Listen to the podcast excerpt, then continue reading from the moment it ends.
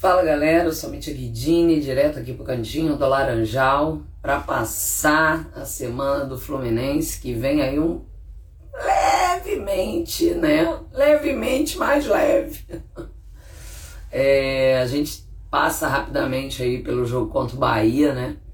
No Maraca, o Bahia que também é, passa por um momento difícil, mas está com um novo técnico. E a gente conseguiu aí nossa primeira vitória depois de muito tempo, né? E com é, gols, né? Foi 2 a 0 o jogo, com gols aí dos humilhados sendo exaltados.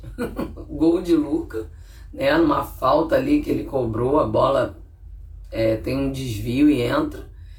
É... E gol do Bobadilha, gente. Olha que loucura, hein? Gol desses dois, que incrível. É, tem coisas que só o Fluminense faz para você. E aí a gente vai para quinta-feira, isso pelo brasileiro, né, minha gente? Lembrando que a gente só tem brasileiro agora, por enquanto. É, e aí a gente vai para quinta-feira no jogo contra o Juventude também, no Maraca.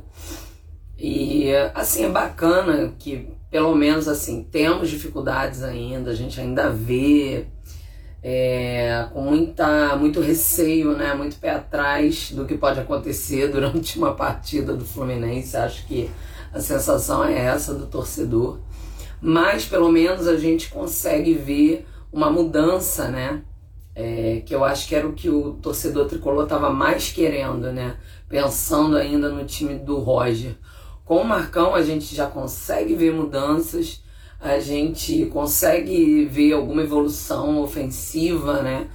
Hum, troca de passes acontecendo é, de maior forma aí, um pouquinho mais de criação, mas ainda assim pobre, né, gente? É, como eu falei, é, ainda falta né, a gente confiar mais nesse Fluminense mas é, tá melhorando um pouquinho. A gente teve aí o Arias de titular, que além de entrar super bem, fez o seu primeiro gol aí pelo Fluminense. Eu acho que é um bom sinal, porque, é, exceto a primeira partida que ele entrou ali na, na fogueira, né? Ficou um pouco perdido, mas na seguinte ele já se mostrou, né? É, uma peça talvez mais importante aí para esse time chegou bem, né? Vamos dizer assim, já querendo participar, é um jogador que aparece, né? E, e isso está faltando para o Fluminense. E uh, o Nonato também entrou como titular, também gostei, porque também vinha entrando muito bem nos jogos e uh, aproveitou bem a tua, a tua oportunidade, a tua chance e um, deu certo, exceto, né, pelo próprio Luca assim, né? Gente, a alegria desses aí dura pouco, né? Porque ele foi o herói na segunda-feira e na quinta ele já né, fez um golzinho contra ali pros caras, pro Juventude. É, na cobrança de falta do Wagner, né, ex-Fluminense, ele desvia ali de cabeça e acaba marcando para os caras. É, enfim, ainda tivemos o Samuel Xavier que perdeu um gol inacreditável, inclusive numa jogada interessante do Fluminense. Então a gente, né, é, saiu com esse empate assim com gosto total de derrota, porque a gente sabe que é uma sequência para ser aproveitado. O Fluminense podia acabar em oitavo, acabou em décimo primeiro.